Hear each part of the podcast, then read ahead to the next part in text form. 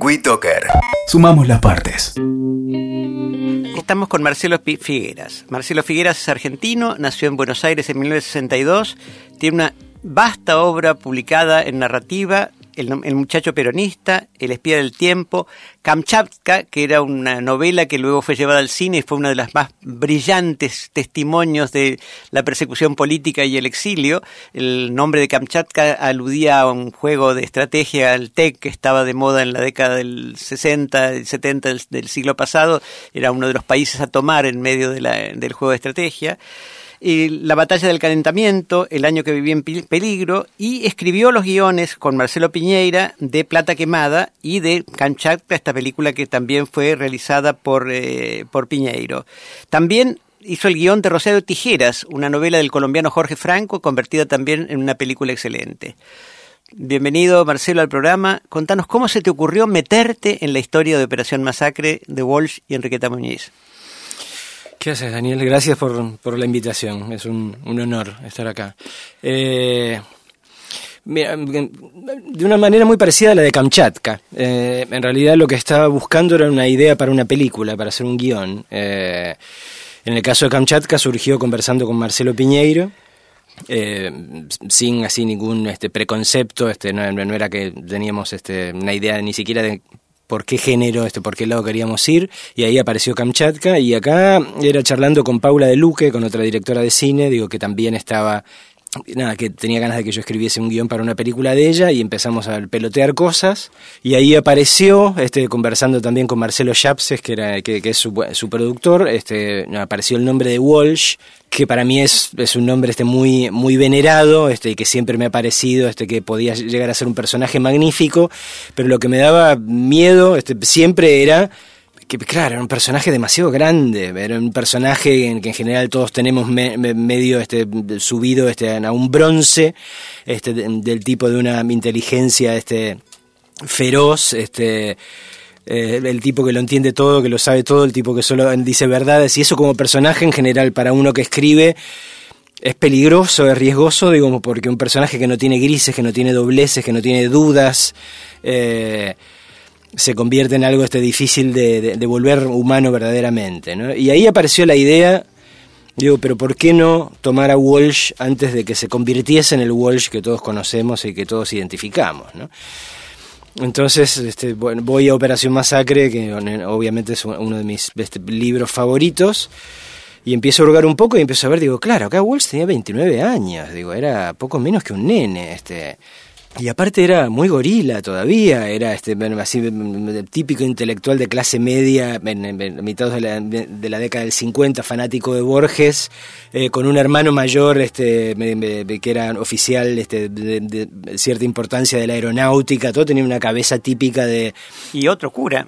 Y bueno, y, la hermana, este, su única hermana, que era la más pequeña de la familia, también este, se volvió monja, ¿no? Pero bueno, entonces este personaje que ya a los 29 años ya estaba casado, este, con, con dos hijas, este, y que después todos sabemos que llevó una vida tan aventurera por otro lado, digo, a mí este Walsh que todavía no era Walsh y que por eso yo ni, siquiera lo llamo como tal, lo llamo R, así con, su, con la inicial de su nombre, eh, tomándome un poco del hecho de que él, eh, aún en los artículos que escribía, muchas veces ni siquiera lo firmaba con, con su nombre, a veces lo firmaba como Daniel Hernández, que era el protagonista de los cuentos policiales de Variaciones en Rojo, y, en general firmaba R.J. Walsh, ¿no? Este, eh, todavía. Pero bueno, a este, a este Walsh este, todavía verde, este, todavía inmaduro, todavía por hacerse, por encontrar su camino, ahí sí me, me le animaba.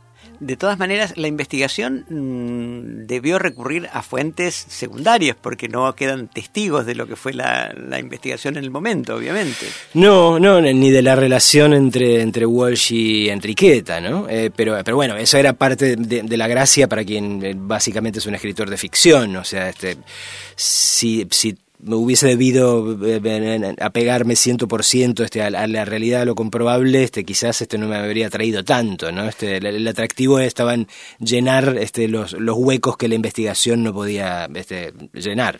Leyendo tu delicado tratamiento del idilio muy respetuoso entre Rodolfo y Enriqueta, que se trataban de usted y demás, y habiendo conocido a Enriqueta en sus últimos años, era periodista en el diario La Prensa, una señora chiquitita, comedida, eh, buena, buena escritora, tiene también publicado un libro, un libro de cuentos.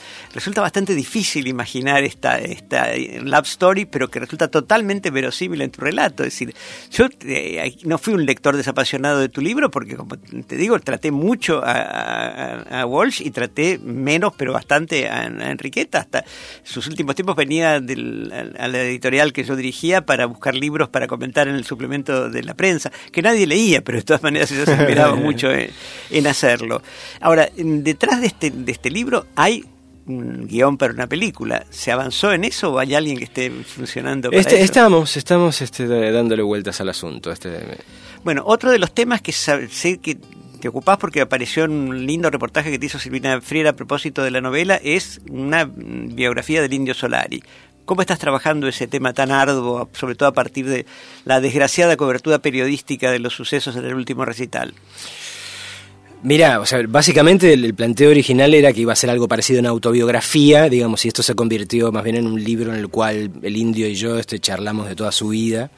Eh, entonces estoy trabajando con él desde hace dos años, este, eh, y, digamos, ahora estamos entrando en un territorio extrañísimo en el cual una cosa es revisar con una persona este, toda eh, la historia que nos trajo hasta el presente este, y otra cosa es estar escribiendo la historia de una persona que sigue produciendo cosas y sumando capítulos, ¿no? Digo, este, nosotros este, ahora tenemos todo un capítulo sobre la barría, este, por ejemplo, este, con el que no contábamos, este, no, no, no esperamos este, que, íbamos a tener todo un capítulo en el cual hablar de lo que vos decías, ¿no? del desgraciado tratamiento este, er, mediático este, de, un hecho semejante.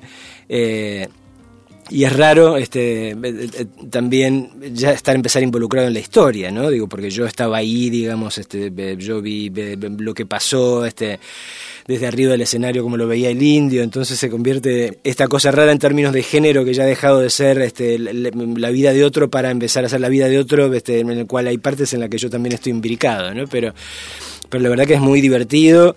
El indio es un personaje increíble, o sea, tiene una historia de vida este, maravillosa, eh, que él además sabe contar de manera maravillosa, es, es un maravilloso este, contador este, de historias, es un maravilloso narrador per se, digo, se nota en, eh, en sus letras, a quien, le ha prestado atención. Eh, Bell también tiene un libro que siempre está por terminar, que se llama El Delito Americano, este que, es una suerte de distopía también interesantísima. Y para mí es un honor, ¿no? Digo, para mí es como poder haber visto de cerca este, lo que es el indio eh, concibiendo un disco nuevo, por ejemplo, o sea, su disco que saldrá ahora cuando lo termine, este supongo que hacia fin de año. Eh, estar en la cocina de eso, este, de, todo lo que tiene que ver con un tipo que ha sido este, siempre tan, tan reservado este, y tan celoso este, de su privacidad, eh, digo, yo lo vivo con, como un privilegio enorme. ¿no? Recordemos que estamos hablando con Marcelo Figueras, autor del Negro Corazón del Crimen y mm, futuro autor de una biografía no ficcionalizada, entiendo, del Indio Solari. No, no, Es una vida que por sí sola tiene tantos elementos eh. de ficción que parecería serlo, ¿no? Pues incluso, la, digamos, la parte de la vida este, previa a convertirse en el Indio Solari, ¿no? Digo, yo siempre bromeando con él le digo, digo, si en algún momento vendés los derechos de esto para que alguien haga una película, digo, yo no tengo problema, pero reservame tu infancia y tu juventud, digo, porque leer todo lo que es la prehistoria del indio y el indio, este niño y adolescente, este, en, La Plata, es como estar este, viendo una de esas este, películas de Sordi y Gassman del cine clásico italiano en las cuales uno no puede parar de reírse de la cantidad de disparate que hacen los personajes que, voy, a ver si por lo menos puedo recrear su infancia que es increíble digo. En la entrevista que te hizo Silvina Freira con motivo de la aparición del Negro Corazón del Crimen, la novela sobre la que estamos hablando, te pregunta por qué volver a Rodolfo Wolf hoy y la respuesta es muy significativo.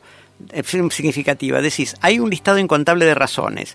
La que no puedo evitar decir hoy, precisamente hoy, es el periodismo.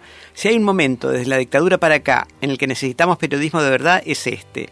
Walsh es la figura del santo patriarca que investiga lo que tiene que investigar y dice lo que tiene que decir aunque signifique que nunca más vas a conseguir trabajo y que tu vida se va a poner patas para arriba cuando descubrís algo de lo cual, eh, de lo que te, constan todas las pruebas y es de interés público, tenés que hacer que se sepa.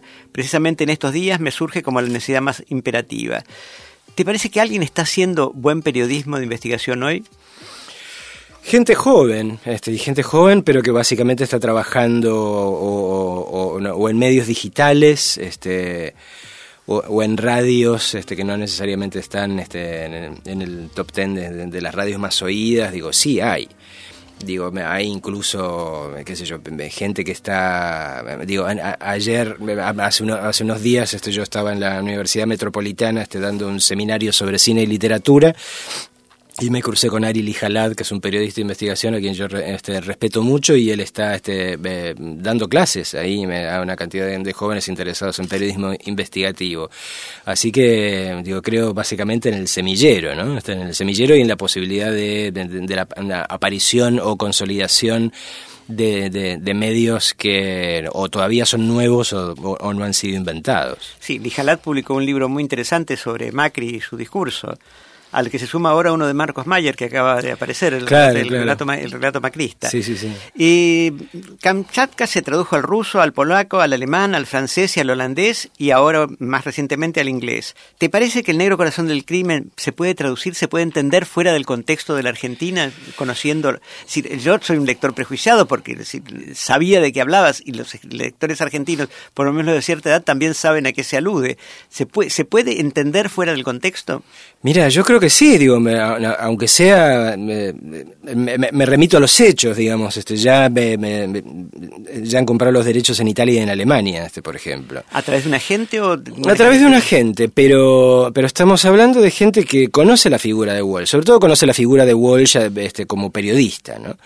Eh, lamentablemente, digamos, la, obra puramente literaria de Walsh este, no, no, es tan conocida este, como, como sería deseable que lo, que lo fuese.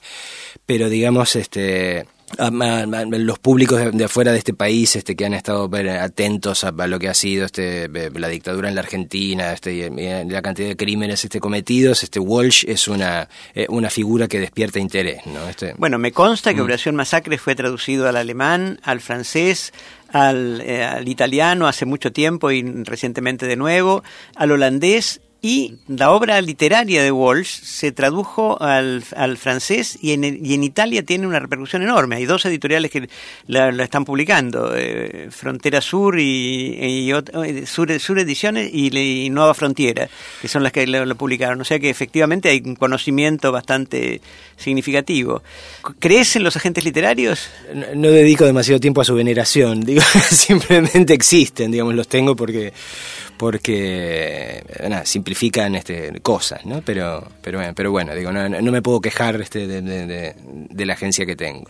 Buscando información que uno no debería hacerlo en la Wikipedia, dicen que El Negro Corazón del Crimen está basado en el relato de la estrategia de Mallory. Busqué qué era la estrategia de Mallory y no tengo la menor idea, no ah, tiene nada que ver. visto, no, no, la estrategia de Mallory. Es un disparate, ¿no? Sí, es un cuento que yo escribí hace muchos años que ganó un concurso que había hecho, ¿te acordás la revista El Péndulo? Sí, excelente revista la que este, hacía de, Marcial, Souto. Y ahí ganó, hicieron un concurso de cuentos y no ganó el primer premio, pero, pero digamos parte de la cuestión era que editaron un librito que se llamó Historia de la Fragua y ahí salió publicado la estrategia de Mallory, que para mí era una especie de sueño, digo, publicar este, en, algo en lo que el péndulo me estuviese directamente implicado, este, para mí con veintipocos este, años este, era verdaderamente nada, un sueño, eso.